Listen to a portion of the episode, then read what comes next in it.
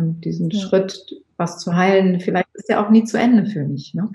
Ähm, ich glaube, wir alle tragen so unser Päckchen, aber ein Teil meines Heilungsprozesses ist bestimmt auch was zurückzugeben. Ne? Das mhm. ist bestimmt auch ein Motor jetzt ja. für die Mitmenschlichkeit. Hi und herzlich willkommen im Me Too Podcast. Das Schweigen hat ein Ende. Der Name ist Programm. Gemeinsam mit meinen Interviewgästen und mit dir möchte ich das Schweigen brechen. Ich bin Mai, Mentorin und Coach für Traumaaufarbeitung nach sexualisierter Gewalt. Mit diesem Podcast möchte ich meinen Teil dazu beitragen, dass sexualisierte Gewalt entstigmatisiert und enttabuisiert wird. Wenn du mich und meine Arbeit unterstützen magst, freue ich mich, wenn du mir etwas in meine virtuelle Kaffeekasse wirfst. Den Link dazu findest du in den Show Notes. So kannst du dazu beitragen, dass die Inhalte dieses Podcasts weiterhin allen Menschen kostenlos zur Verfügung stehen.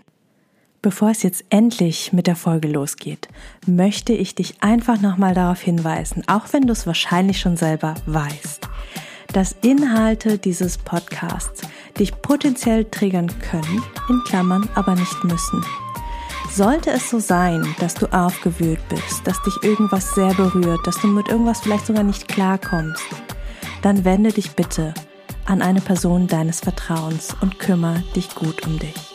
Und nun wünsche ich dir viel Inspiration beim Hören. Willkommen im zweiten Teil des Interviews mit Ralf und Ruth. Wenn du den ersten Teil noch nicht gehört hast, geh gerne zurück. Da sprechen wir ganz viel über ihren Verein Mitmenschlichkeit e.V. In diesem zweiten Teil des Interviews sprechen wir über Ruths ganz eigene MeToo-Story. Also hier ein Weg, ein exemplarischer Weg von einer Survivor Queen, von dem traumatisierten kleinen Mädchen hin zu der Survivor Queen, die sie heute ist, hin zur Gründerin eines Kinderschutzvereins, hin zu einer gefragten TV-Moderatorin und Expertin zum Thema Trauma wir haben ja auch schon im Vorgespräch ein bisschen gesprochen, gut, du hast ja auch selber noch mal eine super spannende Geschichte hinter dir. Ähm, du warst ja nicht immer die, ich sag mal, starke, präsente Frau, die ich hier gerade vor mir sehe, sondern du hast auch einen ziemlich, ja, weiten Weg hinter dir. Und äh, auch das ist Teil ähm, des Konzepts von diesem Podcast, ne? dass, dass wir, dass ich gerne Betroffene vorstelle, ähm, die einfach erzählen, wo sie herkommen ähm, und was ihnen auf ihrem Weg geholfen hat, auf dem Weg der Heilung, was war gut, ähm, was sind Methoden, die, die mir geholfen haben, Menschen, die mir geholfen haben, Verein, Vereine, Organisationen und ähm, ja, wer ist der Mensch, der heute vor mir sitzt? Die Ruth Marquardt, die Fernsehexpertin, die Gründerin eines Vereins, die wow, so, so, so, so viel. Aber genau, lass uns mal in der Vergangenheit starten. Wo, wo kommst du her, Ruth? Wo komme ich ursprünglich her? Ja, ich bin ähm, tatsächlich Kind einer alleinerziehenden Mutter gewesen, Jahrgang 1967. Und meine Mutter war kriegstraumatisiert. Die war 1930 geboren, also gegen Ende des Krieges, 14, 15 Jahre alt. Und ähm, die hat auch ein mindestens ein Trauma, man würde heute sagen, die war komplex traumatisiert, mitgenommen aus dem Krieg.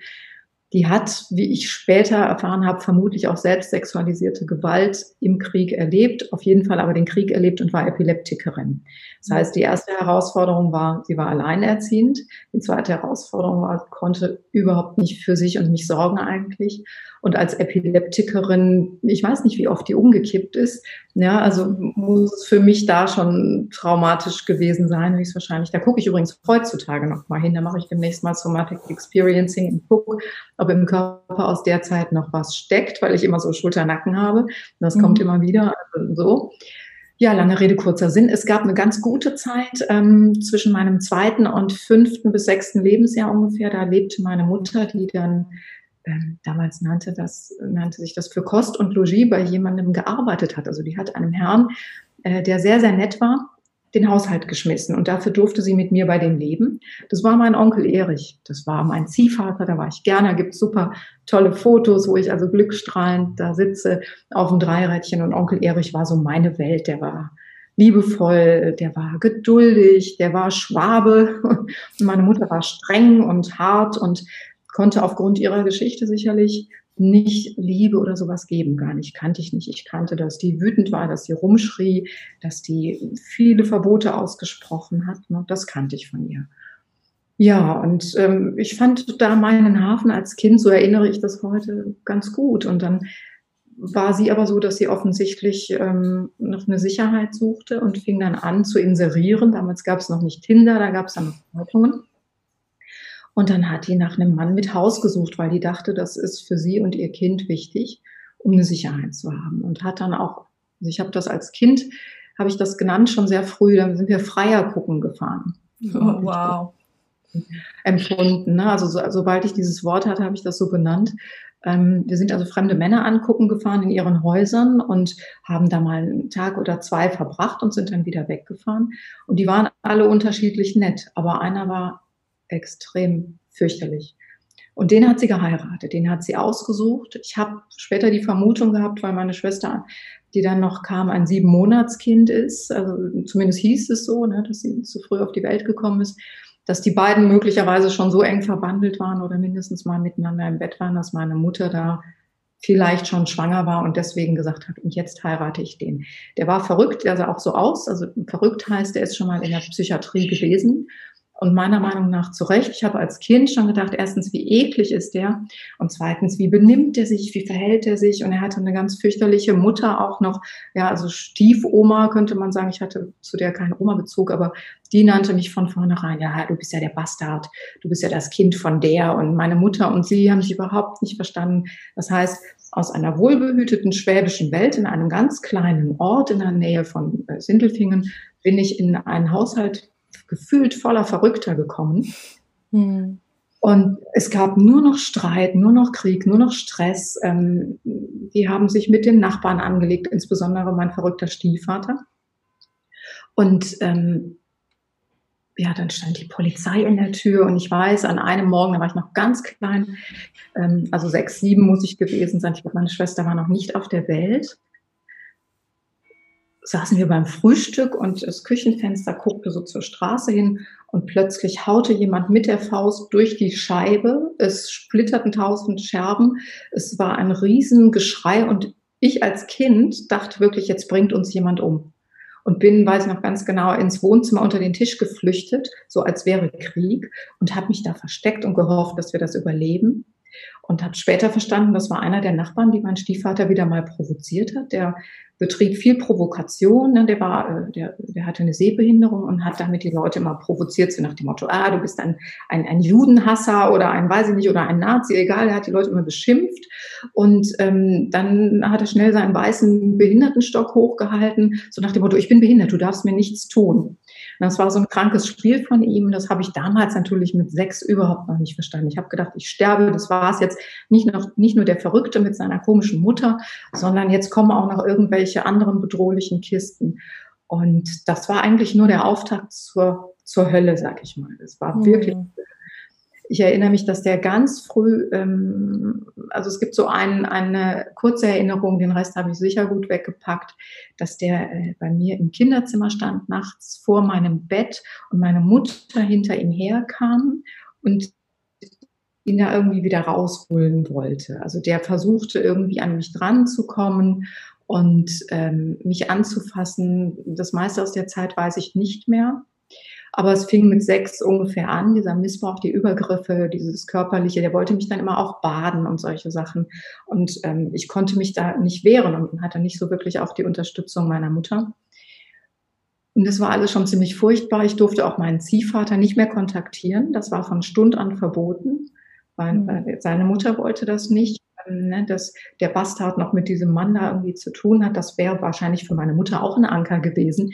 Denn ganz am Anfang gab es so viel Streit, da äh, gab es auch schon mal Handgreiflichkeiten. Also ich weiß, mein Stiefvater hat sie irgendwann mal geschlagen, was er später nicht mehr gemacht hat. Da hat sie den Spieß umgedreht hat sie geschlagen und sie hat das dokumentiert und hat gesagt, wirst, wirst du das noch einmal tun, dann gehe ich mit diesen Fotos zur Polizei und zeige dich an. Und äh, aus irgendeinem Grund ist sie aber geblieben. Schließlich hatte sie jetzt zwei Kinder war immer noch Epileptikerin. Und äh, damit geht es wahrscheinlich erst recht nicht. Aus heutiger Sicht kann ich das verstehen, aber ich habe einfach nur gedacht, wo bin ich hier hingeraten, ja? Hm. Dann zogen wir in ein anderes Haus. Das war also mit neun Jahren war so ein zweiter Wendepunkt in meinem Leben, denn da sind wir in ein großes Haus gezogen und dieses große Haus hat einen Keller gehabt. Einen Heizungskeller. Und das war nachher auch der Ort, wenn mein Stiefvater sich in irgendeiner Form an mir vergehen wollte. Dahin ist er mit mir gegangen, unter dem Vorwand, dass ich ihm irgendwas helfen musste. Also ich musste als Kind wahnsinnig viel arbeiten. Ich musste für, also in diesem Heizungskeller stand ein großer äh, mit Holz zu beheizender Ofen. Und dieses Holz musste irgendwo herkommen. Das haben die nicht gekauft, weil die kein Geld hatten, sondern ich musste mit meinem Stiefvater mit dem Handwagen durch die Stadt und musste irgendwo Paletten oder Altholz irgendwie finden und das dann mit nach Hause fahren und schämte mich auch da immer zu Tode, wenn ich neben dem Verrückten und diesem Handwagen herging. Und äh, ja, Ne? Und dann wird das damit begründet, ja, jetzt muss die Route, das Rutchen, ja, musste dann noch äh, den Wagen mit abladen, das Holz mit in den Keller tragen. Ähm, wie gesagt, mit ungefähr neun oder zehn Jahren, so alt war ich damals, als es dann so losging. Und dann war es eben so, dass er mit mir auch oft in den Heizungskeller verschwand, damit meine Mutter nicht mitkriegte, was da läuft. Und dann gab es an sexuellen Übergriffen. Also der hat viel, also während sich so mein Körper als Mädchen ausbildete, hat er so viel darüber gesprochen, ne, wie, wie, was er so wahrnimmt an Veränderungen, sage ich jetzt mal. Ähm, das waren also so verbale Übergriffe. Dann wollte er mich anfassen, ne, die Brust anfassen und so oder mich überhaupt anfassen und sagte immer, ja, und wenn ich das jetzt machen kann, dann musst du dafür nicht so viel arbeiten, dann arbeite ich das für dich mit weg. Also es gab so einen Deal, was ganz mhm. viele deiner Zuhörerinnen kennen. Ich weiß nicht, ob du es auch kennst, dann gab es so einen Belohnungsdeal ich auch kein Taschengeld kriegte, wenn er mich anders ködern wollte, dann gab es schon mal 50 Pfennig. Also damals gab es ja noch D-Mark, als ich so klein war. Und das war für mich die Welt. Da konnte ich dann mal irgendwas davon kaufen, eine Tüte Chips oder so. Essen war meine Ersatzdroge, meine, meine Ersatzbefriedigung, wenn ich irgendwie traurig war. Da musste Chips her oder Bockwurst. Bis heute liebe ich Bockwurst. Ich weiß genau, was her. Das war so, das war so, war so eine meiner Inseln. Hm. Ja, und ähm, diese Missbrauchssituationen, die fanden dann auch in einem Holzschuppen hinterm Haus statt. Ich kann ja nicht mehr sagen, wie oft pro Woche. Ich habe versucht, mich dem zu entziehen, mich zu verstecken oder so. Ich durfte aber nicht zu Freundin. Also ich war eigentlich immer im Zugriff. Ich musste immer zu Hause sein. Und wenn ich nicht gearbeitet habe, musste ich was für die Schule tun. Ja, und meine Mutter, der konnte ich nichts sagen. Meine Mutter war mein Feind. Äh, unser Verhältnis war mittlerweile so, dass ähm, wir uns mindestens ständig angeschrien haben, weil ich fühlte mich von ihr verraten und verkauft ne, so aus der Kinderperspektive. Ich dachte, dieses Schwein hat mich verkauft für ein Haus ne, mit mhm. diesem Arschloch. So habe ich darauf geguckt und äh, habe sie äh, dafür gehasst ne? und dass sie mich immer hat arbeiten lassen und dass sie so wenig liebevoll war und es immer nur Stress und Streit gab. Ich habe nie zurückgeschlagen, ich habe mich oft geschlagen, ich habe mich schon früh geschlagen, auch da, als wir noch in dem ersten Haus wohnen, wo wir mit sechs Jahren dann, als ich sechs Jahre hin war, äh, hinzogen. Er hat mich mit dem Gürtel geschlagen, sie hat mich mit dem Teppichklopfer verprügelt. Also was ihr gerade in die Hände kam. Die Auslöser waren aus meiner Kindersicht ganz normale. Entweder hatte ich nicht auf meine Schwester aufgepasst oder ich hatte, äh, ich war zu spät aus der Schule gekommen, die nur schräg gegenüber war und hatte es gewagt, mit anderen Kindern zu spielen. Also ein total bekloppter Haushalt, wirklich. Mhm. Das Einzige, was mich getröstet hat, war, dass ich mir die Geschichte erzählte, dass ich im, im Krankenhaus sicherlich mit einer anderen Familie vertauscht war. Die Babys müssen vertauscht worden sein. Eigentlich gehöre ich zur Familie von Weizsäcker. Ich fand mich gar blöd, aber in der Schule war ich natürlich äh, die komische. Ich kam aus dem Haushalt mit dem Verrückten. Ich habe mich immer versteckt, wenn ich nach Hause fuhr, habe immer rechts und links geguckt. Völlig absurd, aber habe ich gemacht. Wenn ich jetzt da zur Toreinfahrt reingehe und das Tor aufschließe, hoffentlich sieht keiner, dass ich hier reingehe. Natürlich wusste jeder in der Stadt, wer ich bin und wo ich herkam. Ne? Aber etwas in mir wollte das nicht und wollte das nicht sehen.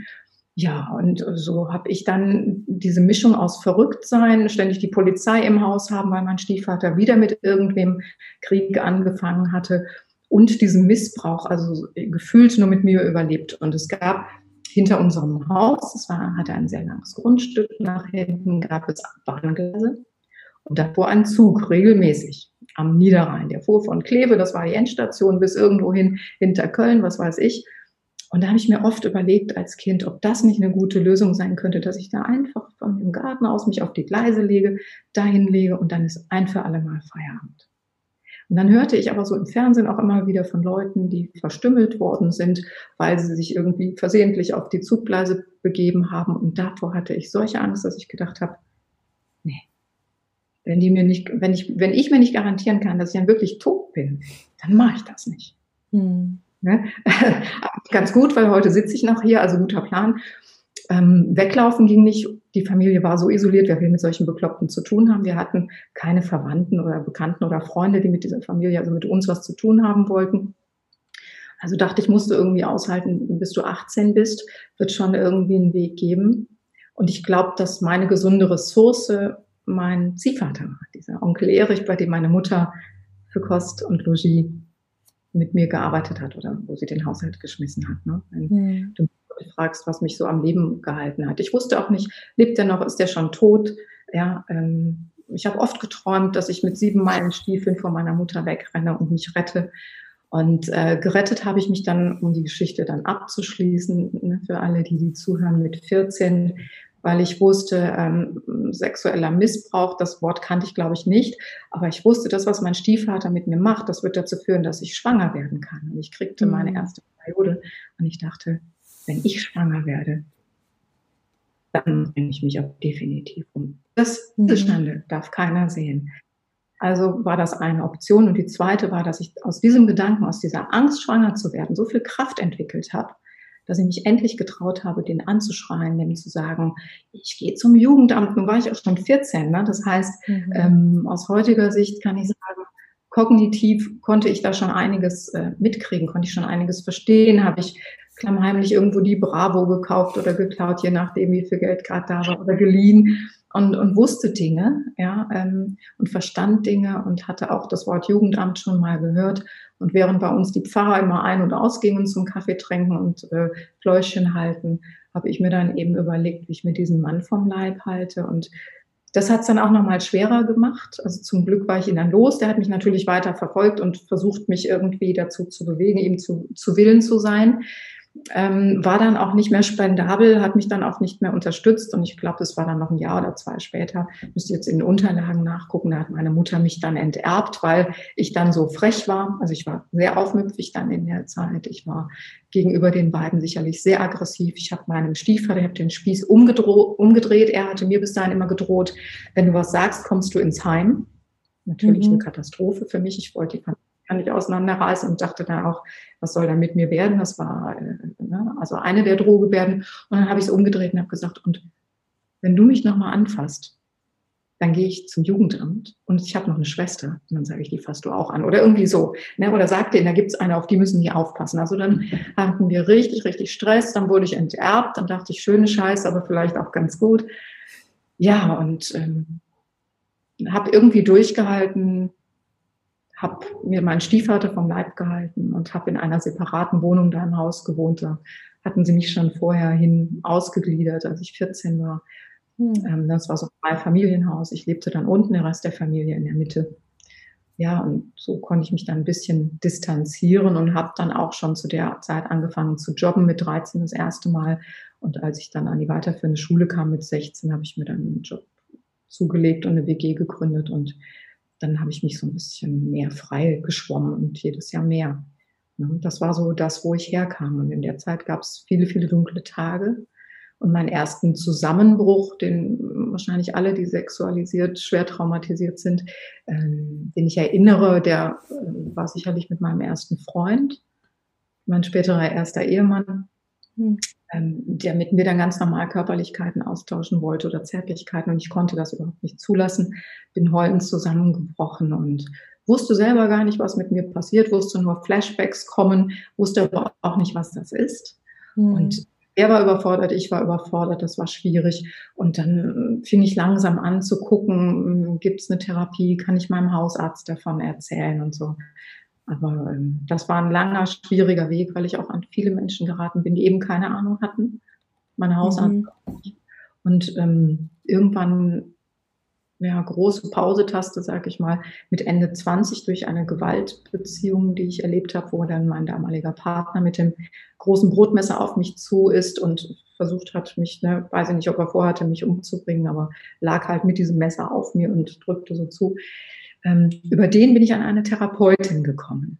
Und die war dann äh, erstens ein toller Mensch und zweitens sicherlich dafür verantwortlich, dass ich mein Leben in eine neue, hilfreiche, konstruktive Richtung gedreht habe. Ich habe bis dahin zwar studiert, ne, ich bin Diplomübersetzerin, ich habe ähm, in einem guten Job gearbeitet in Düsseldorf, ich habe gutes Geld verdient, aber ich hatte keine Ahnung, wer ich bin. Ich hatte keine Ahnung, was dieses Trauma in mir, was da noch irgendwo wohnte, was das macht oder nicht. Ich dachte, das wäre alles ganz okay und ganz cool bis zu dieser Gewaltbeziehung. Und über meine Therapeutin bin ich da rausgekommen. Wir haben ein paar Jahre miteinander gearbeitet. Sie ist systemische Therapeutin.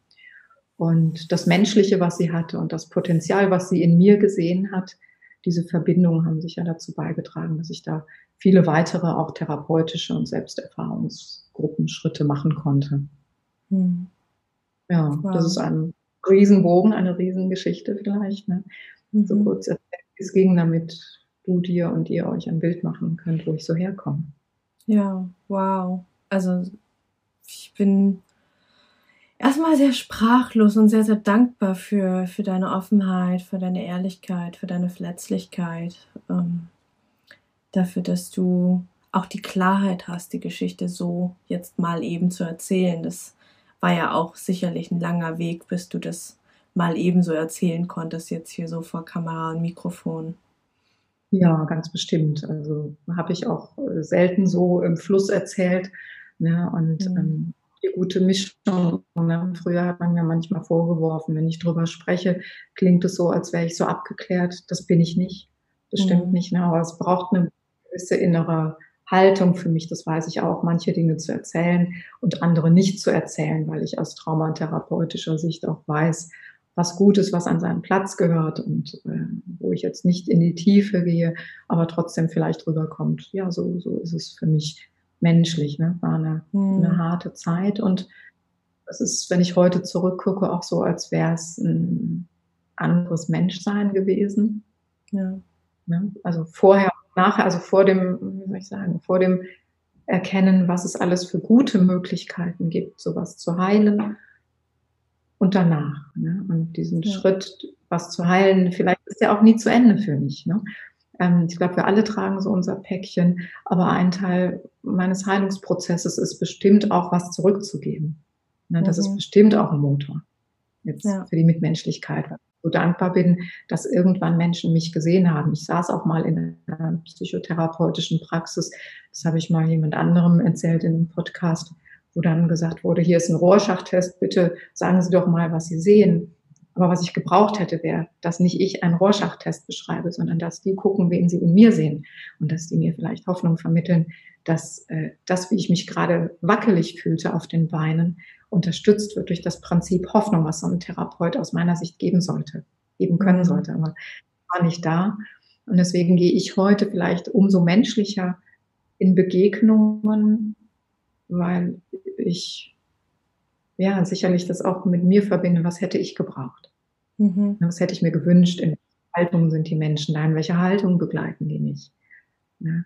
Und Avatar ist einer meiner liebsten Filme mit dem Satz, ich sehe dich und ich bin sehr davon überzeugt, dass Menschen heilen können, wenn sie richtig gesehen werden und wenn nicht gesagt wird, Jan, weil du das erlebt hast, bist du aber falsch. Ja, also ich weiß, man hat mir auch, weil ich meine Opferrente bezogen und beantragt habe über den Weißen Ring, glaube ich, damals schon alles so lange her, ach, da hat man mir gesagt, was ich alles so habe. Und wenn du dann liest, posttraumatische Belastungsstörung, das ist Gott sei Dank noch ein Wort, ähm, das ist so verklausuliert, dass man sich nichts drunter vorstellen muss, manchmal vielleicht. Mhm. Aber so dieses Ganze, was ich alles habe wie ein defektes Auto, da fühlte ich mir nicht natürlich auch erstmal so.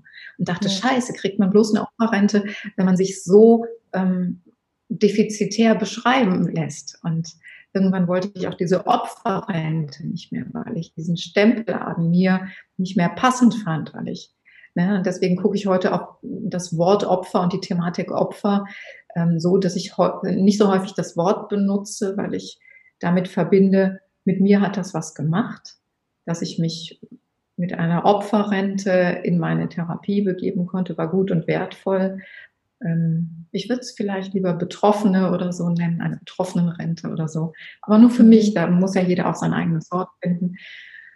ja, das, das waren alles so Entwicklungsschritte, die nicht leicht waren. Ne? Und diese Opferrente auch wieder abzugeben oder Einschätzungen von therapeutischen Einrichtungen, wo dann auch geguckt wurde. Also ich erinnere mich, ich saß dann irgendwann, hatte, glaube ich, schon angefangen, manchmal fürs Fernsehen zu arbeiten. Und es saß mir jemand gegenüber, der einschätzen sollte, habe ich noch alle Murmeln im Karton oder nicht? Oder ja, wie, wie opferwürdig bin ich noch, wie rentenwürdig bin ich noch? Und der hatte mich dann gesehen und sagte mir dann auf den Kopf zu, ach, eigentlich sind wir ja Kollegen. Ja, da hatte ich irgendwann mal ganz früh was kommentiert und der hatte das gesehen. Ähm, da war ich aber noch nicht so ausgebildete, ausgebildete Therapeutin wie heute mit vielen Pipapos.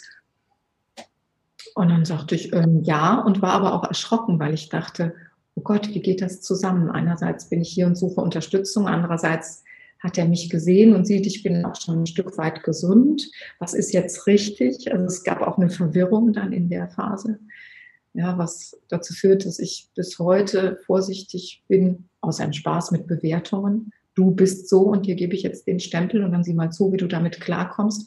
Wenn Menschen das mit mir machen, bin ich relativ schnell weg. Ja, das ähm, kann ich nicht gut leiden ja, und so ist, ist mein Weg ein kontinuierlicher. Ich finde super schön, das, was du gerade gesagt hast, mit dem, ähm, dass du aus dem, wie du damals behandelt worden bist, du heute weißt, ähm, was du damals gebraucht hättest, ja, dass du quasi so die Bits und Bytes zusammengesammelt hast, ähm, was hat dir gut getan, was hat dir nicht gut getan und du aus, dass du aus dieser Energie heute arbeitest und heute Menschen begegnest und das ist so das, was ich auch ähm, ja, ich sag mal, aus meiner Alltagsempirie im Gefühl habe, wenn ich mit Menschen in Kontakt bin, gerade äh, TherapeutInnen und gerade, ich sag mal, auch die, die nicht im ähm, klassischen äh, Krankenkassenumfeld sind, dass, dass auch die, ne, so, so the, the Wounded Healer, die verwundete Heilerin, der verwundete Heiler, dass äh, die Menschen, die Missbrauch erlebt haben, nicht die schlechteren TherapeutInnen sind, was man, was ja manchmal vermutet wird von wegen, ja, auch die, die sind ja total selber verhaftet in ihrer Geschichte, sondern eigentlich die besseren, weil sie spüren, weil sie, weil sie wissen, wovon sie reden, weil sie sagen können, hey, ich weiß, das ist scheiße, hey, ich weiß, das tut weh und ich verspreche dir, das wird besser. Und das ist einfach was, wo, wo, wo ich merke, ähm, da entsteht nochmal eine ganz andere Art von Menschlichkeit, eine ganz andere Art von Kontakt mit meinem Gegenüber, mit meiner Klientin, mit meinem Klienten, als ein, ja, ich habe da mal, mal was im Buch gelesen, ähm, ich habe da mal in meiner Ausbildung gelernt, so geht man mit äh, TraumapatientInnen um. Ähm, also da ähm, finde ich einen ganz, ganz ja, tollen menschlichen Faktor. Hm. Ja, vielen Dank, dass du das auch extrem wichtig und das ist auch eine neue Bewegung. Also ich hätte äh, da vor einigen Jahren noch nicht so den Mumm gehabt, das so nach vorne zu stellen und ich finde, das ist etwas, was in der heutigen Zeit total dran ist. Wir gucken mehr hin, wir gucken mehr auf die Situationen, wir lassen mehr zu, wir halten mehr für möglich. Also ich sage mal die aufgeklärteren Geister vielleicht. Und ich sehe es absolut wie du, dass natürlich äh, mit, mit welcher Art von Trauma auch immer, ähm, sollte man recht, also sollte man gut gucken, dass man bei sich bleibt und eine gute Heilung erfährt, alles richtig.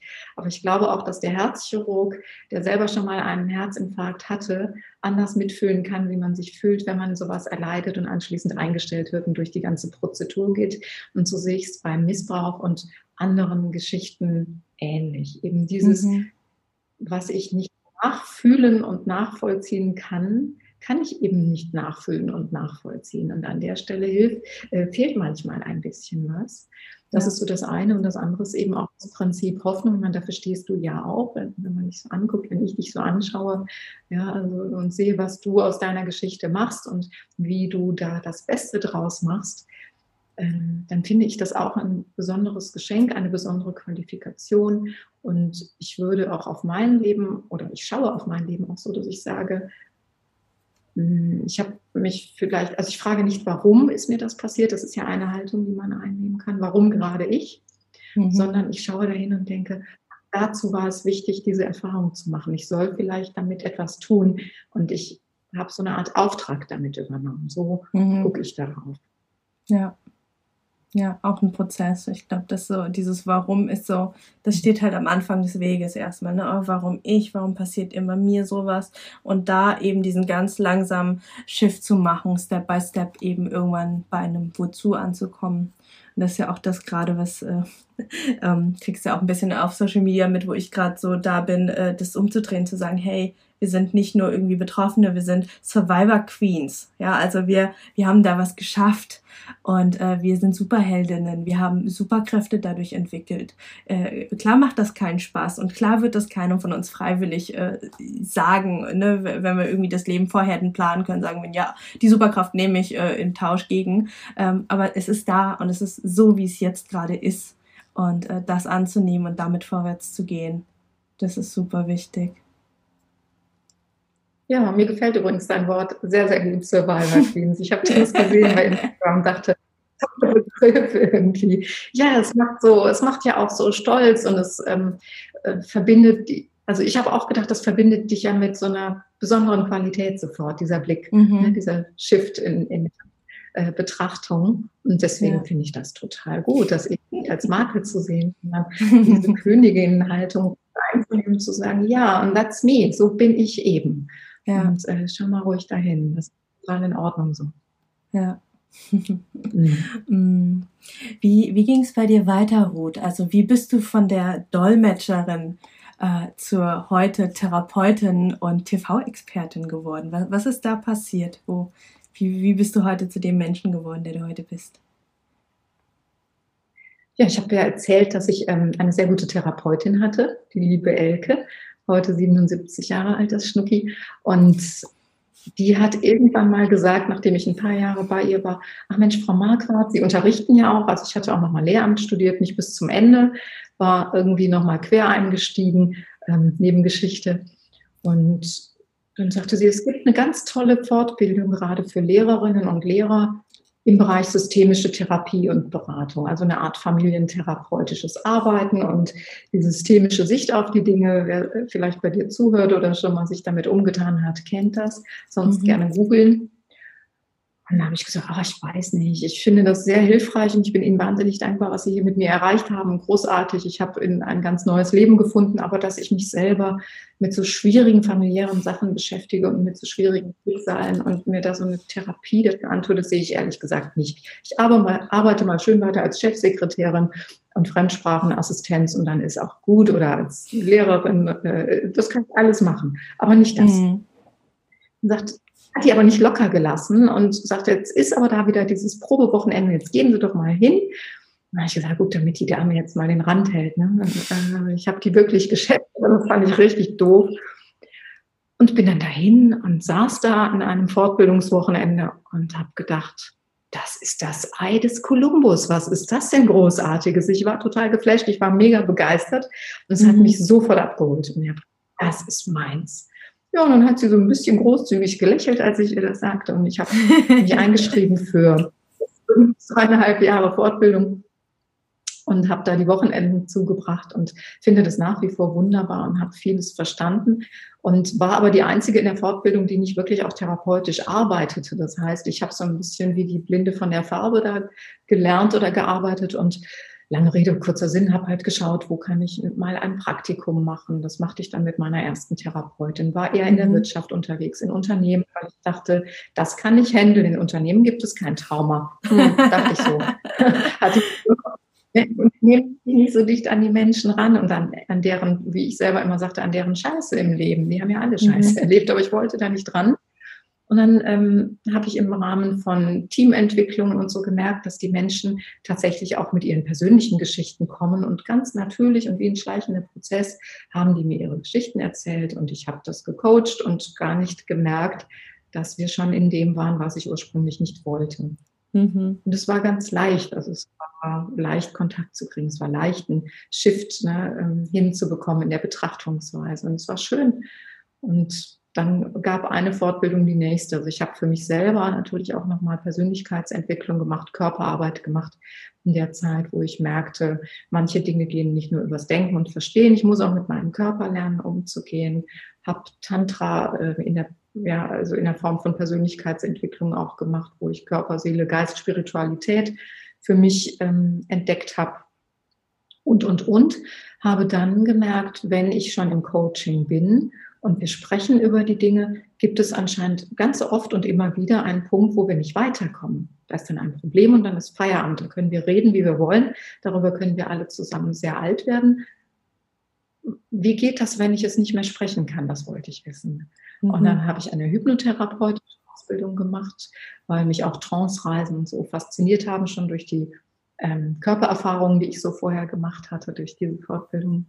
Ja, und äh, fand das sehr, sehr hilfreich zu wissen, wie geht Hypnosprache, was macht das mit den Menschen, wie kann man die einladen, positive Bilder zu entwickeln. Das ist der Schwerpunkt, mit dem ich heute auch arbeite, die gute Zukunft schon einzuladen, gedanklich, mich damit zu verbinden, mit einer gewissen Herzqualität zu verbinden. Ich habe eine Heilerausbildung gemacht, in Anführungszeichen. Hätte ich nie gedacht, dass ich sowas sage, aber früher immer gedacht, Strickstrümpfe und irgendwie komische Kräuter essend ähm, mhm. und dann ein bisschen Hokuspokus sondern äh, einfach nochmal über die Kraft der Liebe zu arbeiten, habe ich gelernt, was ich sehr wertschätzen kann. Mhm. Und bin immer wieder neugierig auf neue Dinge und habe jetzt zuletzt die Einführung in Somatic Experiencing mitgemacht in Köln und äh, mich mit dem Thema Traumaarbeit ein bisschen mehr beschäftigt, weil ich dachte, es ist ganz wichtig und ganz wertvoll, auch zu wissen, was man besser vermeiden sollte, als auch als Hypnotherapeutin oder als systemische Familienberaterin oder oder. Ja, und so geht dieser Weg immer weiter. Ich schaue, was ähm, gibt es noch zu entdecken, immer rund um das Wissen, was macht Menschen gesund. Ich bin ein großer Fan von Dr. Joe Dispenza, der sehr viel zum Thema, wie der Geist den Körper halt forscht und das, ähm, wie ich finde, gut verständlich rüberbringt. Also ich liebe den sehr. Ralf und ich haben uns jetzt schon angemeldet gehabt für dieses Jahr für ein äh, Week-long Retreat, das noch nicht stattfinden konnte wegen Corona. Mhm. Aber ähm, wir sind da, glaube ich, zuversichtlich, dass wir dahin können. Und das, das ist so anscheinend mein Weg, dass ich gucke, was macht mich gesund sowieso, wenn es mir gut geht, was macht andere Menschen gesund, was kann ich von diesem Wissen weitertragen. Und mal gucken, wie lange ich das mache, bis ich keine Lust mehr habe, aber schon ziemlich lange könnte ich mir denken. ja, das glaube ich auch. Ja, da sind wir auf einem sehr, sehr ähnlichen Weg. lebenslanges Lernen, heilen äh, für uns selber. Und ich sage immer, ähm, ich, ich bin eigentlich meine Versuchsperson Nummer eins. Ja, also ich, ich teste halt alles aus, schau mal, was für mich fun gut funktioniert, was mir taugt. Und äh, alles, was ich gut äh, für gut befunden habe, das nehme ich dann halt mit für meine Klientin. Ne? Also das ist dann, das kommt mit in meine Podcasts, das kommt mit in mein Instagram, äh, das kommt mit in die ähm, ersten Sitzungen mit meinen Klientinnen und dann schaue ich mal, wie ihnen das taugt. Und ich habe das Gefühl, dass ich ähm, einfach ein guter Filter bin. Ich, ich, ich teste einfach alles aus und das, was mir gut taugt, taugt tatsächlich in 99 Prozent der Fällen auch meinen Klientinnen, weil sie ja auch aus bestimmten Gründen bei mir sind. Sie könnten ja auch bei x anderen TherapeutInnen und Coaches sein, aber sie sitzen genau bei mir, weil sie, ne, und da wieder Energy, ne, Energy zieht Energy, weil ähm, aus irgendeinem Grund äh, sie genau das brauchen, was ich zu geben habe.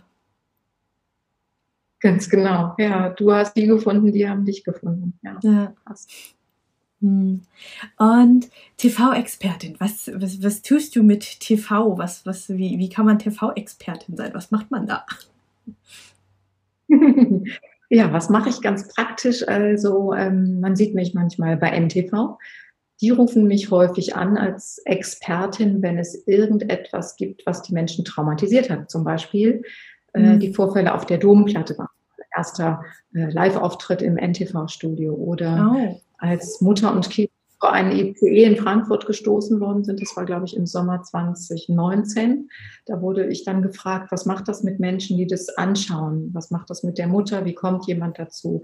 Also ich werde als TV-Expertin immer dann angefragt, wenn es wenig Zeit gibt und wenn in der wenigen Zeit jemand, der sich mit der Materie gut auskennt, das schnell auf den Punkt so erklärt, dass das möglichst viele Zuschauer verstehen. Hm. Ja, also meist habe ich nur zwei, drei Zeit und soll dann so, ein, so eine komplexe Frage beantworten, ohne zu schwafeln. Wow. Und viele Experten die Psychoexperten sind, können die Sachen gut erklären, aber nehmen sich gerne eine Stunde Zeit. Und das geht halt nicht. Ja, und so mache ich das ähm, zum Beispiel für, also ganz oft bei mir ist RTL für die äh, Mittagssendung, Punkt 12. Häufig laufe ich auch bei Guten Morgen Deutschland, heißt es, glaube ich, bei RTL genau. Und, und, und. Also im Großteil kommt die ähm, Sendegruppe RTL auf mich zu und da erkläre ich das. Oder ich bin auch schon mal für längere Formate, für größere Formate ähm, für Vox oder RTL oder RTL 2 vor der Kamera gewesen und habe dann auch meistens so meinen kleinen Senf dazu beigetragen, wenn bestimmte Filme gezeigt wurden, Situationen gezeigt wurden. Und äh, ja, das mache ich seit rund elf Jahren, seit 2009. Mal live, mal aufgezeichnet. Ja, und das ist eine, eine große Liebe von mir. Also das ist auch dieses, manchmal fragen mich die Leute, boah, Ruth und RTL oder so, dann, ne, wieso machst du das und wieso gibst du dich dafür her? Denke ich, naja, ist ja auch irgendwie eine großkotzige Frage. Ähm, ich mache das, weil ich denke, besser ich sage es als jemand anders, weil ich eine bestimmte Haltung habe. Und mhm. die möchte ich transportieren. Und wenn vielleicht einer zuhört oder ich nur einmal die Gelegenheit kriege in zehn Jahren, etwas zu sagen, was vielleicht die Welt in einem kleinen Abschnitt ein bisschen besser macht oder Menschen erreicht, die ich sowieso schon erreichen wollte, aber noch nicht erreichen konnte, dann hat es sich schon gelohnt. Außerdem macht es mir wahnsinnig viel Spaß. Das muss ich auch sagen. Ich würde das für völlig umsonst machen. Nee, das darf ich jetzt nicht laut sagen. Kann rechnen. Ähm, es macht mir total Spaß. Es ist ein Riesenhobby. Das wollte ich schon als Kind. Mein größtes Vorbild war Oprah Winfrey. Und ähm, ich wollte nicht so schwarz sein wie sie, weil ich dachte, das gibt eh nichts, das kriege ich nicht mehr hin. Aber ich fand ihre lebendige, tolle Art gut. Und ich mag auch bis heute, wie die Amerikaner mit Spiritualität im Fernsehen umgehen, in der Öffentlichkeit, in ihren Privathaushalten, wie die mit Meditation umgehen, was ich wichtig finde. Ja, und ähm, möglicherweise, wenn ich noch eigene Zähne habe und das noch erlebe, werden wir auch irgendwann mal eine Live-Meditation im Fernsehen haben. Wer weiß. Und die würde ich gern machen. uh, das finde ich ein schönes Ziel. Aber wie schön. Ja, cool. TV-Expertin. Mhm. Voll stark. Also ja, richtig, also, richtig äh, cool. Beitrag und Expertinnen machen einen Beitrag expertig. Da also muss dann irgendwie drunter stehen, Familienberaterin oder da muss Pipapo drunter stehen, irgendein Titel und dann wird der ganze Beitrag aufgewertet und so. Das ist, glaube ich, so der Hintergrund auch, den man noch verstehen muss oder darf. Mhm. ah, cool. Ähm, eine Frage, äh, fast off-topic, aber irgendwie auch nicht, weil ihr sitzt ja gerade beide hier vor der Kamera. Wie habt ihr beiden euch kennengelernt? Ja, kannst du ja mal wieder erzählen. Ach, wir haben beiden uns kennengelernt. Ja, wir haben uns tatsächlich ähm, ähm, innerhalb eines Unternehmernetzwerks kennengelernt. Also ich ähm, habe ganz viele Jahre eine Unternehmergruppe betreut. Ganz spannende Sache, gibt es ja einige von.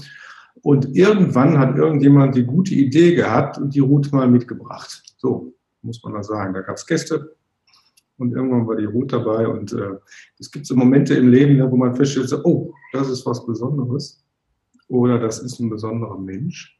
Mhm. Und äh, ja, das trägt man dann so mit sich herum und irgendwann, ja, irgendwann haben wir dann sozusagen zusammengefunden. Ne? Ich habe natürlich auch ein Leben hinter mir äh, bisher und noch ein äh, wundervolles vor mir, so wie ich das jetzt einschätze. Und äh, ja, und äh, das musste dann einfach der richtige Augenblick kommen, wo es dann sozusagen zusammengepasst hat. Das ist tatsächlich auch so. Ähm, wir sprechen ja jetzt auch über unsere gemeinsamen äh, Sachen, die wir jetzt tun, aber auch über das, was wir vorher getan und gelernt haben. Und ähm, manchmal denke ich mir, hm, gut, dass wir uns nicht noch früher kennengelernt haben. Vielleicht äh, wäre das äh, gar nicht so äh, optimal verlaufen, ne? je nachdem, zu welchem Stand man da unterwegs ist. Ne? Und äh, jetzt haben wir, glaube ich, beide schon seit längerem eigentlich eine ganz gute Abgeklärtheit äh, gegenüber unserer eigenen Geschichte und eine ganz offene Haltung, äh, die wir auch dem anderen schenken können und entgegenbringen können. Und das macht viel eigentlich äh, unserer guten Verbindung aus. Das hast du schön gesagt, gerade genau, im Hintergrund scheppert und klingelt es ein bisschen. Da kommt gerade meine Tochter, die Lea, zu hören. Ah, okay. Ähm, etwas indiskret, äh, du darfst auch äh, die Frage nicht beantworten, Ralf, ähm, aber ähm, es ist so ungewöhnlich und unüblich, dass ich mal den Partner einer Betroffenen mit vor der Kamera habe. Ähm, und deswegen brennt die Frage mir tatsächlich einfach auf der Zunge. Ich ähm, hole gerade noch ein bisschen aus. Ich habe viele äh, Frauen bei mir im Coaching, aber auch äh, einfach in meinem Netzwerk, in meiner Followerschaft, ähm, die ich sag mal noch relativ am Anfang ihrer Heilung stehen. Ne? Also die, ähm, die ich sag mal, die noch ähm, ich, in, in der Opferphase sind. Ne? Ich sage mal, man geht drei Phasen durch, Opfer, Betroffene, Überlebende und die einfach noch am Anfang stehen und einfach sich kaum vorstellen können, wie Beziehung irgendwann mal wieder aussehen könnte, wie, wie Liebe mal irgendwann wieder aussehen könnte, die sogar Angst haben äh, und sagen, ähm, boah, ich, ich weiß gar nicht, ob ein Mann mich irgendwann wieder haben will, weil ich bin ja kaputt, defekt, mir sind ja Dinge passiert. Ähm, wie ist das für dich als Partner, Ralf? Ist, äh, ist das für dich, äh, war das für dich schwierig, als die Ruth dir ihre Geschichte erzählt hat? Ähm, hat das für dich ein, deinen Blick auf sie verändert, auf Partnerschaft? Ähm, ja, das ist eine gute Frage, eine sehr, sehr gute Frage. Ähm, auch deswegen, weil ich mich natürlich auch mit dem Thema beschäftige. Ne? Wir beschäftigen uns ja beide miteinander und wir beschäftigen uns beide sicherlich auch mit eigenen Themen. Und das ist auch ganz wichtig. Mhm. Also ähm, in dem Maße, in dem ich für mich sicher bin, dass ich weiß, was ich tue, habe ich natürlich den größtmöglichen ähm, ähm, Fundus, um eben auch mit äh, meinem Partner sehr, sehr gut umzugehen. Ja, mhm. Das ist ganz wichtig. Wenn ich mich abhängig mache von meinem Partner, dann mache ich mich natürlich auch mit abhängig, ich sag mal, vielleicht von den Schwächen oder vielleicht von Dingen, die noch nicht verarbeitet oder ausgearbeitet sind. Oder ähm, ich, ja, ich sag mal, ich überdecke vielleicht auch Dinge, wo jeder selbst vielleicht noch ein bisschen Zeit und Energie für sich braucht. Und das muss man auch geben. Und ähm, für mich ist ganz wichtig, dass ähm, ich mit Ruth ähm, Zwiegespräche führe, wir haben Herzgespräche, wir, wir äh, nehmen uns feste Termine, um bestimmte Dinge zu besprechen und zu sagen und zu tun, weil äh, irgendwie so alltägliches Leben ist wichtig, aber eben sich da rauszunehmen und sich gegenseitig anzuschauen und ehrlich zu sagen, wo man steht, ist mega wichtig, um um so eine Nähe zu bekommen, die unabhängig ist von all dem, was irgendwie mal passiert ist, was jedem passiert ist. Ne? Das ähm, habe ich festgestellt, dass das so ist. Und für mich war es überhaupt nicht schwierig, ja, um das mal ganz ehrlich zu sagen. Ne? Jetzt lange rumgeredet, aber jetzt komme ich darauf, was du gefragt hast. Für mich war es gar nicht schwierig. Ähm, theoretisch hätte ich auch gedacht vorher, Mensch, was machst du denn da und wie ist das denn und was, ne, was sagst du und machst du irgendwas falsch? Ähm, und dann habe ich mir auch gedacht, dann ist er auch noch im Fernsehen, dann ist er auch noch berühmt und so weiter, was machst du denn da? Und dann bist du auch noch Experten irgendwie. Äh, und äh, nee, im Grunde genommen habe ich das einfach völlig ignoriert. Ähm, und das ist, glaube ich, eine ganz, äh, ja, das war, glaube ich, gar nicht so verkehrt. Na, wenn ich ständig darüber nachdenken würde, wie es theoretisch sein müsste, wenn jemand das expertisch betrachtet, dann macht das irgendwann auch keinen Spaß mehr. Und äh, dann verstellt man sich vielleicht mehr, als, als man vielleicht auch von dem anderen gesehen werden möchte. Ne? Und insofern finde ich ganz wichtig, äh, Wertschätzung, äh, Respekt, ähm, Geduld. Wir haben ganz viel Zeit vor uns, wir haben wunderbare Zeit vor uns. Und das, was jetzt nicht geht, es geht morgen. Und ähm, ja, man muss es einfach nur wollen. Ne? Hm. Das ist voll schön ja. ja. Danke dir, Ralf, für diese ja, sehr, sehr ehrliche und sehr, sehr schöne Ein Einblick, Einsicht in, ja, in das Partnersein einer Betroffenen, einer Survivor Queen. ja, so, wow. Es ist auch tatsächlich gar nicht so leicht, äh, da irgendwie da gibt es professionell übrigens auch sehr wenig, muss ich sagen. Ne? Mhm. Also es gibt ja das äh, therapeutische Angebot, haben wir schon drüber gesprochen, ist sicherlich ausbaufähig, aber ähm, ähm, Erfahrungen zu finden darüber, wie, ne, wie man als Partner eigentlich äh, unterwegs ist. Äh, puh, da muss man auch äh, in die Gebrauchtbuchabteilung gehen, muss ich ehrlich sagen, weil ähm, das ist aktuell auch äh, nicht so ein richtig äh, spannendes Thema vielleicht. Ich kann es nicht sagen. Vielleicht möchte man, wenn man da selber mit umgeht, auch gar nicht drüber sprechen.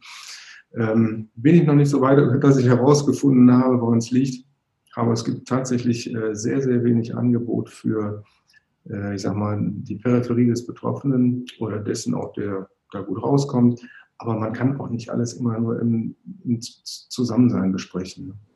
Mhm. Man muss auch von außen irgendwie ähm, Impulse bekommen und äh, vielleicht auch mal Gedankenanregungen bekommen, äh, Dinge anders zu sehen. Das kriegt man nur mit dem Partner besprochen vielleicht gar nicht so richtig gut hin. Ja. Ja, finde ich super wichtig. Also mhm. ich, ähm, ich merke auch immer mehr, ähm, auch immer Anfragen, ähm, also tatsächlich teilweise auch Followerinnen, die sagen, du mal kennst du eigentlich Quellen, ähm, die ich meinem Partner geben kann. Ja? Also wirklich einfach ganz explizit welche, die den Partner ansprechen.